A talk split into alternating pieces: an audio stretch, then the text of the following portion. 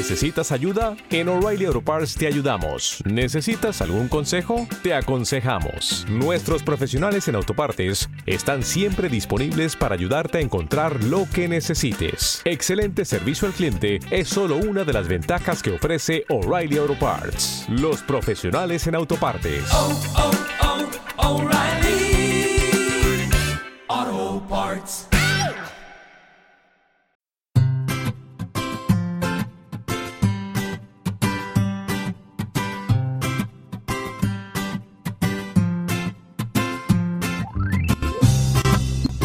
Bienvenidos al capítulo 24 de Perspectiva, un podcast de estrategia empresarial donde analizaremos cada semana todas las decisiones y estrategias de las empresas que nos rodean.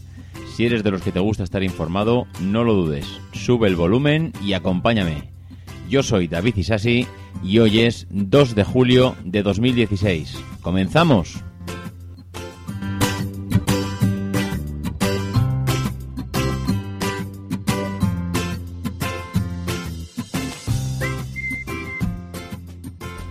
Muy buenas, ¿cómo estamos? Una semana más aquí, ¿eh? Esto se pasa volando. Además, estamos aquí en pleno verano, así que aquí sudando la gota gorda al, al calorcito del micrófono, nunca mejor dicho. Aquí apagando aires, apagando de todo para intentar que haya el más, eh, que no haya el más mínimo ruido posible y, y que tengáis la calidad de audio que, que por lo menos os permite escuchar lo más decentemente el podcast. Bueno, ya veis que esta semana vamos de, de históricos, ya veis el título del programa y, a ver qué me dice a mí quién no ha ido alguna vez al corte inglés, ¿eh?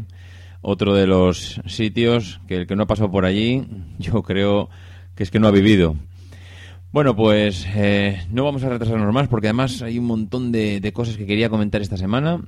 Son noticias con bastante contenido que incluso he tenido que recortar y nos vamos a meter ya de lleno con las píldoras de la semana y luego pasaremos a hablar del corte inglés.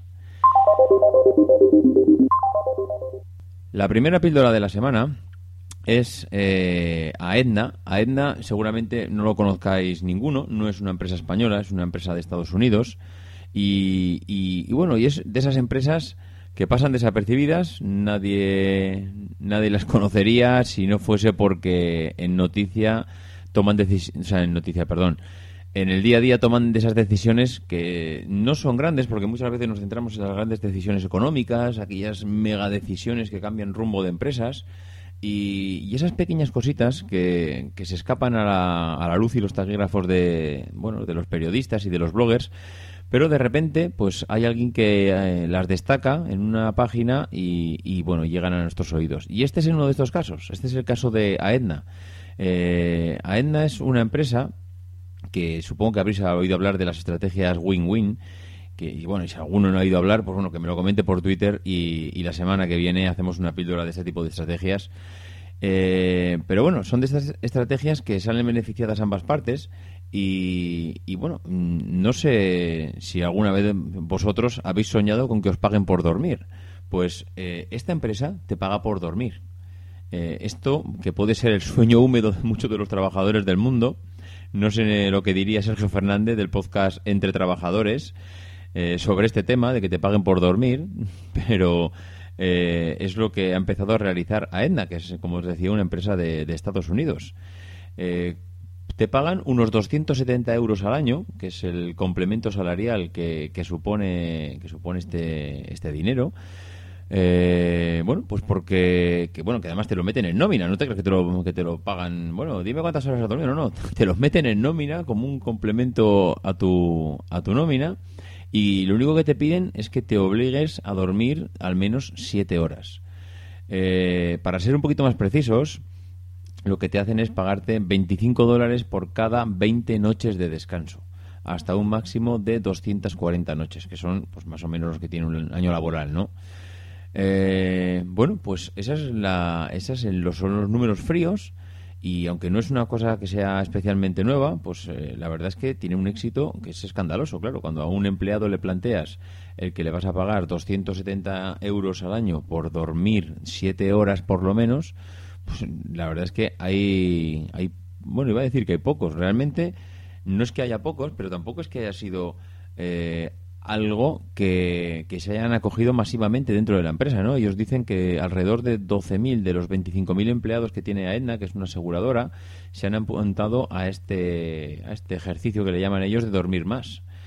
Entonces, eh, bueno, lo que hace la compañía es comprobar que sus empleados eh, duermen las horas que dicen, que no se quedan viendo eh, la tele hasta las tantas de la mañana, mediante unas pulseras de monitorización.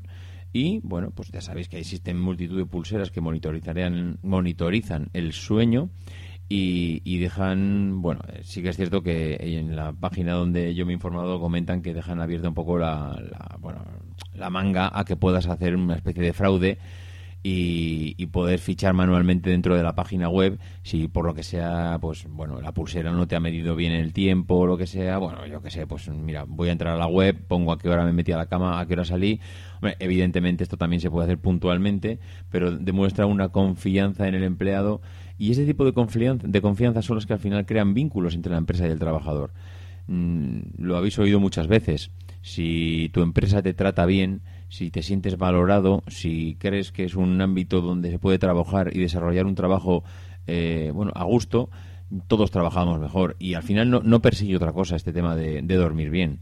Todas las empresas al final bueno, lo que buscan es la salud de los, de los empleados, o debieran de buscarlo, porque cuando un empleado goza de buena salud, al final trabaja al 100% y le da mucho más a la empresa de lo que trabaja una, empresa, una persona que está enfadada, mosqueada, encabronada con el mundo, eh, que no aporta nada a su equipo, que si puede poner zancadillas a la empresa mejor. Bueno, al final eso es lo que tenemos que intentar evitar.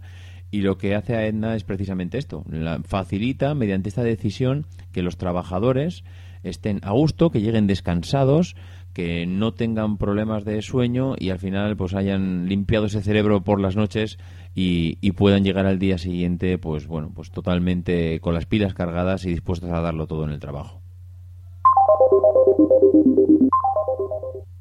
La segunda píldora de la semana, ya sabéis eh, o ya adivinaréis cuál puede ser, porque esa ha sido la noticia de la semana, ¿no? La noticia ha sido que Evernote pues eh, ha comunicado que va a cambiar su estrategia y su plan de precios y su modelo de negocio. Bueno, más que modelo de negocio, lo que va a cambiar son un poco los planes de precios y el modelo gratuito, ¿no?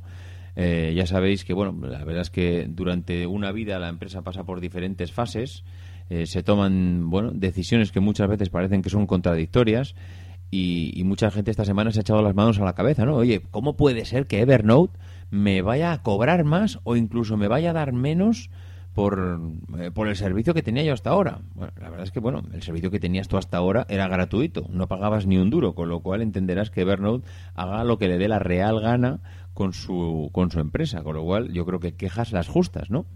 Pero bueno, eh, concretamente lo que analizaba es lo que anunciaba, perdón, es que sube los precios y eh, limita el uso a los usuarios gratuitos, que esto evidentemente es una manera de empujarte a que contrates la, nueva bueno, cuenta de pago, ¿no? Bueno, eh, Evernote, si todos hacemos un poco memoria, fue una de esas primeras empresas que usaron las nuevas tecnologías, que cuando empezaron a salir los smartphones, enseguida implantó su aplicación con su estilo de tomar notas, eh, cómo sacarle partido a su aplicación. Bueno, millones de, usuarios al final se dieron de alta en todo el mundo ensalzando, si recordáis, lo maravilloso que era Evernote, bueno, qué, maravilla, cómo, se sincronizan las notas, cómo lo puedo apuntar, cómo adjunto una foto, bla, bla, bla, bla, bla, bla. Bueno, eh, eso está muy bien. Al final lo que han conseguido es tener millones de usuarios, pero mm, al final esto tiene un recorrido y es el recorrido que ha ido teniendo Evernote, ¿no?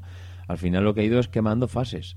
Primero, la primera fase siempre es eh, darte a conocer y crecer, ¿no? Sacas un producto al mercado gratuito para que la gente se lo instale, para que puedas eh, engrosar tus números de afiliados y seguidores y usuarios de la aplicación eh, por millones, que es lo más interesante al final, es darte a conocer y que los usuarios te prueben, que puedan probar tus servicios. En una segunda fase, ya pues es, lo que tienes que hacer es escuchar al mercado, ¿no? Ver cuál es la percepción de, tu aplicación, qué necesita, qué la gente echa en falta, eh, pues para poder implantar todo aquello que te piden y complementar tu producto. En una tercera fase, lo que haces es buscar financiación privada, porque al final eh, bueno, tienes que presentarte a rondas de financiación con tu producto eh, y tus usuarios debajo del brazo. Eh, hola, buenos días, vengo aquí con 40 millones de usuarios y esta aplicación que la pones encima de la mesa y hace todo esto. Prometes el oro y el moro, dices que vas a, a, a comerte el mundo y, convences pues a ese señor de los billetes que, con esta magnitud de usuarios vamos tiene que darte casi le estás obligando a, abrir el grifo del dinero y, prometerle que él también se va a bañar en oro en, un breve espacio de tiempo no bueno, mm, al final, una vez conseguido ese dinero, que evidentemente no lo hubieses conseguido si no hubieses tenido esos millones de usuarios gratuitos que, que ya conseguiste en el primer paso, pues una conseguida ese dinero, va pasando el tiempo, el dinero te lo vas gastando porque vas implantando nuevos departamentos, vas ampliando nuevas cosas, contratas servidores, hostings, bla, bla, bla, bla, bla, bla. El dinero se acaba y los ingresos también. Bueno, también los ingresos están ahí. Lo que pasa que evidentemente con una parte de gente gratuita, pues bueno, no han ido creciendo. Y claro, la cuenta de resultados arroja una triste realidad y es que pues eh, tienes que ganar pasta, no queda otra cosa. No ganas suficientemente pasta porque tienes muchísimos usuarios gratuitos y te lo tienes que replantear. Con lo cual, al siguiente paso que vas es adelgazar los costes. Eh, miras dentro de tu empresa y buscas aquellos departamentos que creaste pensando que ibas a ser, que iban a darte una utilidad extra, un plus, pero que al final se han quedado en nada, ¿no? Evernote, recordemos que despidió el año pasado 47 personas para ajustar los costes directos. Esto es una prueba más de que este ejercicio ya lo tienen hecho, ¿no?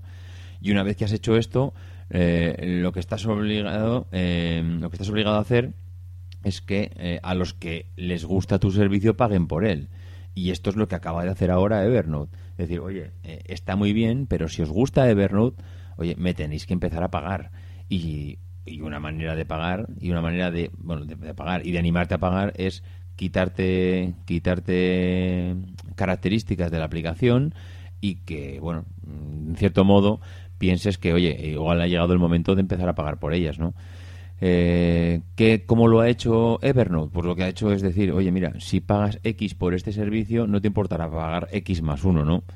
¿quién va a dejar de, dar un... Eh, o, quién va a dejar de usar la aplicación por un dólar más?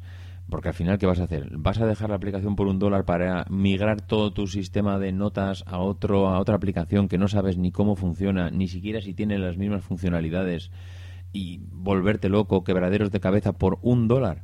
Hombre, evidentemente hay pocas personas que hagan esto.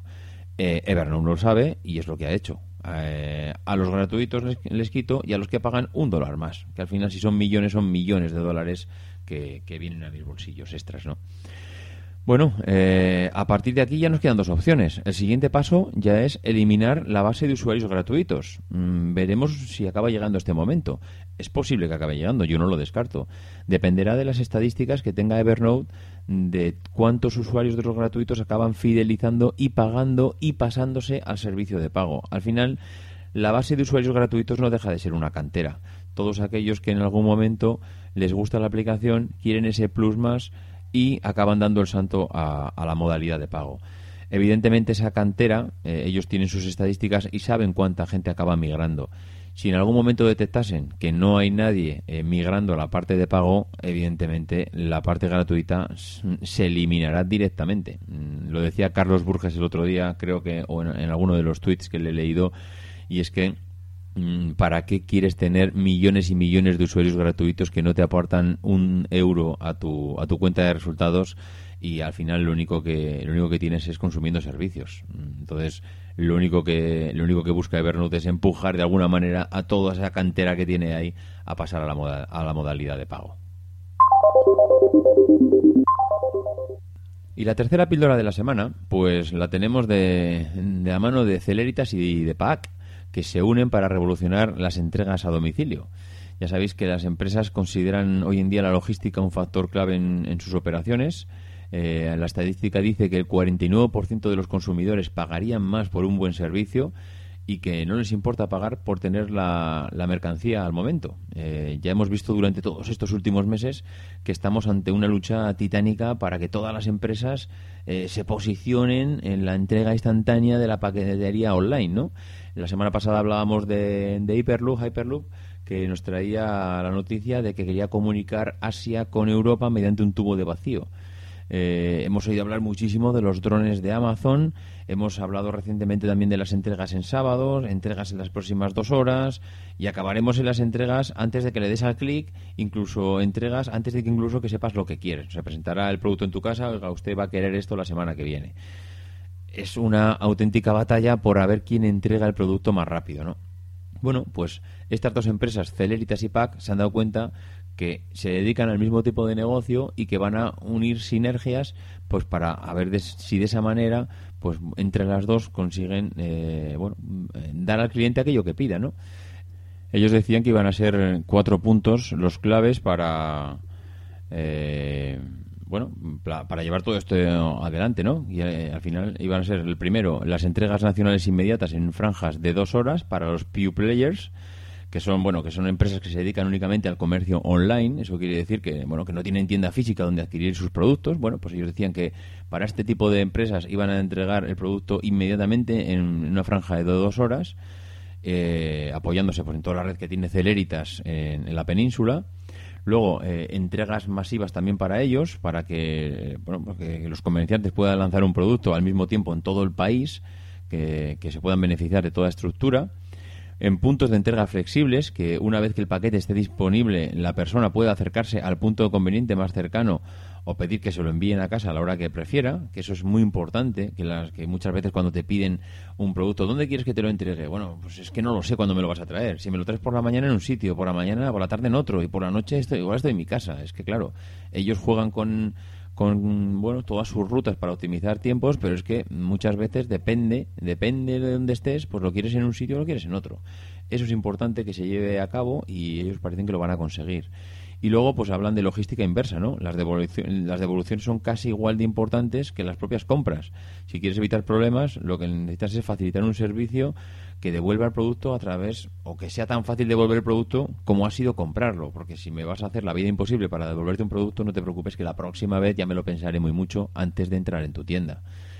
Entonces, bueno, ellos hablan de estas cuatro, de estos cuatro puntos que lo que van a que van a verse reforzados o que al final van a ofrecer a sus clientes mediante esta mediante esta fusión y bueno, pues veremos a ver, veremos a ver cómo, cómo acaba. Y nos metemos ya de lleno con la, con la empresa de la semana, que ya habéis visto en este caso que, que es el corte inglés. Y como os decía al principio, bueno, pues ¿quién, quién no conoce el corte inglés, ¿no? Es otra de las empresas nacionales que, son históricas, que la conoce todo el mundo, que están implantadas por toda España y que, y que en algún momento de nuestra vida pues hemos, nos hemos acercado allí y bueno y te quedas realmente pues pues impactado de, cómo funcionan de, de, cómo tienen montado toda su empresa de los mega edificios en los que están eh, construidos Hoy en día, al final, lo del tema del edificio ha quedado un poco ya desaguado, pues porque al final, bueno, pues la, era moderna nos ha traído también megacentros comerciales que, se han equiparado o incluso han sido mucho más grandes de lo que son el corte inglés. Pero yo recuerdo hace 20, 30 años el corte inglés era, eh, bueno, era el único centro comercial que podía haber, si es que lo había en tu ciudad, y, era un sitio realmente que cuando entrabas te quedabas con la boca abierta de, bueno, de su distribución, de, del local, de, la gente que atendía, etcétera, ¿no? Era, era algo diferente a lo que a lo que veías. Pero bueno, entraremos después a valorar todo esto. Vamos a entrar a, conocer un poco la historia de la compañía, porque el, el, Corte Inglés toma su nombre de una pequeña sastrería fundada en 1890, que está situada entre las calles Preciados, Carmen y Rompelanzas de Madrid y ya en, 1935 don Ramón Areces Rodríguez, avalado por un tío suyo, compra la sastrería, iniciando así una, una aventura empresarial que llega hasta nuestros días.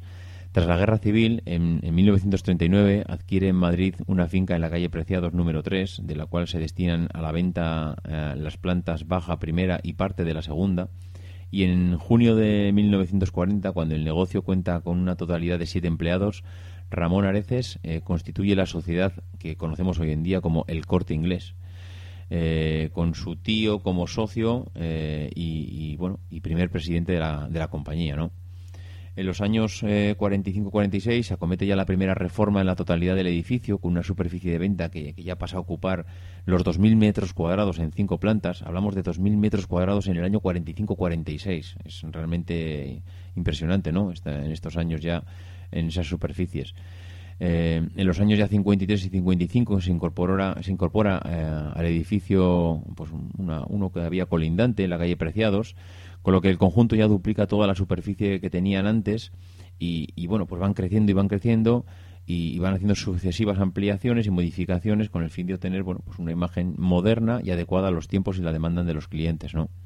La década de los 70 eh, de los 60, perdón, fue clave en la expansión del corte inglés como gran almacén porque inauguran nuevos centros en, Bilbao, en Barcelona, en Sevilla, aparte del que tenían ya en Madrid, donde pues, siguen ampliando y siguen ampliando el, local que, fueron, donde se implantaron en un principio, ¿no?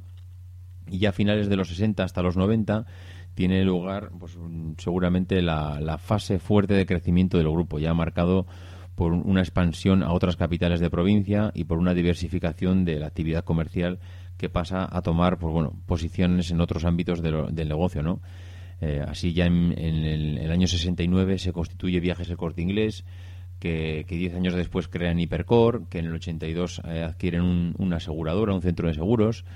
Y en los años 80 pues una década ya súper intensa que concluyó con la muerte de, Ramón Areces eh, en el año 89 y, bueno, con esos años anteriores el presidente había, había ido preparando ya a su sucesor, Isidoro Álvarez, que desde el año 66 ocupaba el cargo de, CEO de, la compañía, ¿no? Isidoro Álvarez eh, accedió a la presidencia del Corte Inglés en el año 89 y era ya un conocedor grandísimo del negocio, ¿no? Porque lo había mamado desde pequeño. Y ya con la entrada de, de Isidoro Álvarez en, en, el Corte Inglés, pues empieza una nueva época que al final lo que acaba lo que acaba trayendo es unas diferentes estrategias porque bueno por un lado se bueno empiezan a operar dos nuevas sociedades en el sector asegurador eh, por, otro, por un lado seguros el corte inglés vida pensiones y, reaseguros y por otro lado seguros el corte inglés ramos generales y reaseguros este periodo de crecimiento eh, culmina en el 95 con la consecución de un hito importante que es la adquisición de las propiedades inmobiliarias de Galerías Preciados que era el otro bueno, el otro gran almacén que teníamos eh, en, este país y se incorporan a la plantilla del Corte Inglés 5.200 personas eh, y la realización de unas fuertes bueno, inversiones para adecuar todos esos activos adquiridos a, la empresa, ¿no?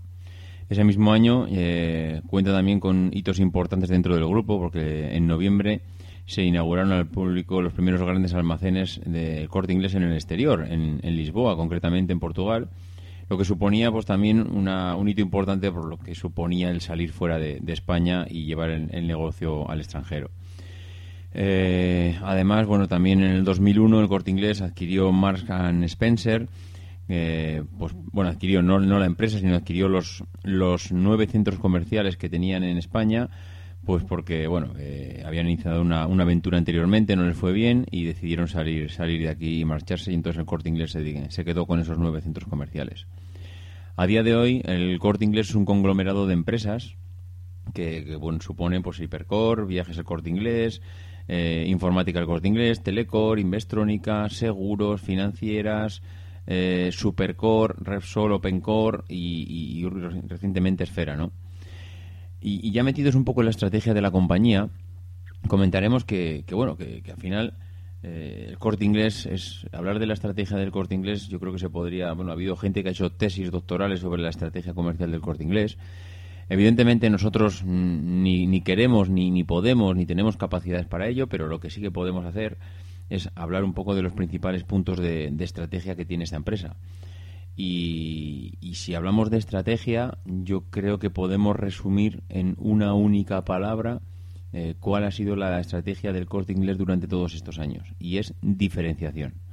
Para ellos, el diferenciarse de la competencia era fundamental, porque al final, si quieres, eh, si quieres competir en un sector un poco alto de precio, necesitas aportar algo más que aportan, los demás. Si no aportas nada más, lo único que vas a hacer es competir en la gama baja. Y en la gama baja hay mm, auténticas peleas todos los días de cuchillos para rebajarle un céntimo al, producto y al coste y tener pues unos cuantos euros más en el margen pues para, para poder ser rentable. En cambio, si no te pegas en la gama baja y, aspiras a tener algo más que los demás, tienes que diferenciarte y tienes que dar algo más. Entonces, ¿qué es lo que han hecho ellos para diferenciarse de los demás? Bueno, pues yo creo que está a la vista, ¿no? Lo que han hecho es, primero, eh, competir con locales atractivos y complejos. El Corte Inglés no es, un, no es una tienda de barrio. El, Corte Inglés es un edificio entero y muchas veces una manzana entera casi. Entonces, compiten con algo diferente en cuanto a la ubicación de donde están compiten en cuanto a la variedad de las marcas, eh, trabajan con muchísimos proveedores y trabajan con mucha marca. Ellos les gusta presumir de que es una empresa de marca, no, no, no, les va la marca blanca en absoluto. Eh, tienen otro, bueno, les gusta también trabajar con, personal especializado en cada sección. Es muy difícil encontrar una empresa hoy en día que abarque eh, tantos productos diferentes y que tenga tanta especialización como el corte inglés. Porque no es lo mismo tener una tienda de informática y tener un informático que tener una tienda de informática, un informático, una sección de ropa y tengas un, responsable que conocedor del sector textil, que tengas un sector de menaje del hogar y que controle también esa persona eh, ese tipo de secciones. Entonces tienen muchísima gente especializada que como ya habéis visto cuando vais al corte inglés, en cuanto te ven aparecer por allí, lo primero que hacen es intentar asesorarte pues para ver qué es lo que estás buscando, para orientarte y al final conseguir la venta. Bueno, eh, otra de las otro de las partes importantes del corte inglés en cuanto a estrategia es bueno esa imagen de mayor calidad de, de sus productos. Normalmente intentan vender productos de una calidad contrastada, eh, lo que comentábamos antes de las imágenes de marca, productos que bueno que en el mercado ya son reconocidos y que, no hay duda sobre su calidad y luego también pues una de las cosas que tienen que se diferencian es la financiación normalmente la financiación del corte inglés suele ir un poco por encima de lo que pueden ofrecer los demás y ya en los últimos años pues eh, dándose cuenta que, el corte inglés necesitaba una renovación profunda porque al final estamos hablando de, de una empresa con más de 100 años de historia ¿no? y con 100 años de historia bueno, pues pasas por diferentes fases, y por diferentes adaptaciones y necesitas pues, pues seguir haciéndolo continuamente. Y al final, pues eh, lo que han hecho es diversificar, diversificar un poco más y, bueno y hacer competencia a empresas con quien nadie se bueno se puede ni, ni siquiera codear, como son Esfera, que es una marca de ropa que han creado para intentar hacer frente pues a los Zaras, Pull&Bear, Springfield, etcétera. Y también con la fusión recientemente de OpenCore y SuperCore, que en eh, lo que es la parte de alimentación pues intenta competir con los Mercadona o Carrefour. Y cuando digo competir, no, no me refiero que son empresas de la misma, del, a ver, la misma magnitud. Son empresas totalmente diferentes. Unos son auténticos, auténticos gigantes y, y OpenCore y SuperCore son bueno, supermercados muy modestos, pero están dentro de ese sector. Supercore te lo puedes encontrar en la tienda de en tu barrio y, también te puedes encontrar en Mercadona. Evidentemente en Mercadona hay 1.700 Mercadonas por toda España y Supercore no, habrá ni 200. Entonces, evidentemente compites, pero el músculo que tiene cada uno es totalmente diferente. Eh, y bueno, eh, parece ser que bueno desde la desde la entrada del nuevo del nuevo CEO al Corte Inglés que también es, una, es un sobrino de la, anterior y es una persona de la familia, pues parece que bueno están intentando apostar por las nuevas tecnologías y por Internet. Eh, si entráis a la web del Corte Inglés, eh, bueno, el cambio ha sido increíble en los últimos años. Han aplicado diseños muy limpios, modernos, han mejorado mucho la usabilidad. Eh, las campañas de marketing que lanzan son bastante acertadas, están muy estudiadas, son cambios sustanciales con respecto a lo que tenían entonces. Y bueno, pues eh, al final están intentando adaptarse pues, con giros que sean poco radicales, porque cuando eres tan grande, virar la empresa hacia un punto concreto es muy complicado, no es fácil con tantos miles de personas trabajando que todo el mundo empieza a mirar hacia otro lado, tienes que empezar a hacer giros realmente paulatinos y muy leves, pues para que se vayan, la gente los vaya asumiendo. Y, bueno, dentro de todos estos eh, de estos giros últimos, pues hay decisiones que bueno, pues que, van remando a favor, ¿no? Eh, han creado un supermercado online que tiene un centro logístico online en Madrid. Eh, han incorporado muchos fabricantes con dropshipping que al final no deja de ser una técnica de venta en el que tú únicamente te encargas de la parte vamos, visual del negocio y toda la parte del empaquetado, el envío y esto se lo pasas a, un tercero o bueno, un tercero o una empresa filial tuya lo que sea, pero al final tú únicamente te encargas de la parte de venta, la parte comercial. Bueno, pues eso han incorporado muchos fabricantes de este tipo de, de perfil eh, han mejorado muchísimo todo lo que son las fichas de producto, integrando toda la parte comercial y redes sociales, Twitter, Facebook, Pinterest. Eh, el marketing online también ha, mejorado mucho, comparado con antes, que, te, que podías encontrar catálogos en formato papel, pues ahora todo el marketing online no tiene, no tiene nada que ver, ¿no? Han duplicado las referencias que tenían en su catálogo, eh, aunque todavía seguramente no es suficiente, pero bueno, ya si lo has duplicado, pues ya, ya es un logro, ¿no? Y han reconvertido pues toda la logística e-commerce que son bueno que hoy en día pues, es fundamental lo que comentábamos antes servir en 24 o 48 horas el 40% de su catálogo mientras que hace dos años únicamente podían hacer esto en el 7% del catálogo entonces han pasado de un 7 al 40 y, y van dando pasos pues firmes ¿no? en este sentido eh, y bueno, ya como forma de pago tienen PayPal, que no hoy en día una, una tienda online sí, pero que sea tienda online y tienda física y también admite ese tipo de pago, pues es, es raro que, se vea. Y bueno, pues esto, esto es todo en cuanto, en cuanto al corte inglés. Ya os comento que, es, un, es una empresa sobre la que podíamos estar hablando horas, horas y, seguramente habrá expertos que hayan estudiado y hayan hecho seguramente másters eh, especializados en la estratégica, en la estrategia de esta empresa, perdón.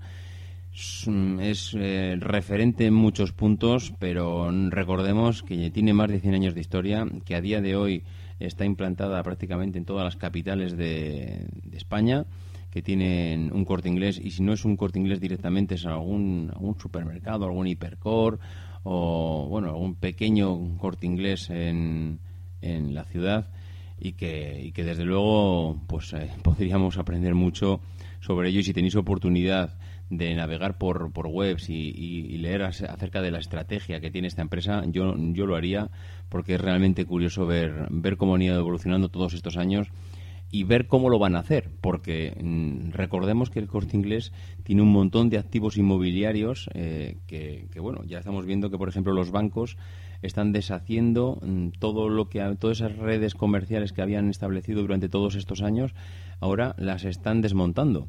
Entonces, claro, desmontar una oficina de 200 metros cuadrados es fácil. Desmontar un corte inglés, eh, bueno, sí, marcharte es fácil, pero tienes que ver qué haces con ese edificio y cómo gestionas toda esa parte inmobiliaria que, tenías hasta ahora. Pero bueno, eh, eso será otra historia y, seguramente estaremos aquí para, contarla. Y nada más, eh, sin más, despedirme como todas las semanas agradeciendo a, la gente que ha hecho reseñas en, iTunes. Muchísimas gracias a todos, gracias a Alfonso I, gracias a Tranqui Mazinger y gracias a Darky256 por vuestros comentarios. Me hace muchísima ilusión, como digo, todas las semanas y, como siempre animaros a que, a que los hagáis. Y bueno, pues eh, poco más. Si alguien quiere ponerse en contacto conmigo, ya sabéis cuál es mi correo electrónico, davidisasi.mac.com o por Twitter, arroba. Nos escuchamos la próxima semana y no dejéis de ser uno de esos locos que hacen lo imposible por cambiar el mundo. because the people who are crazy enough to think they can change the world are the ones who do.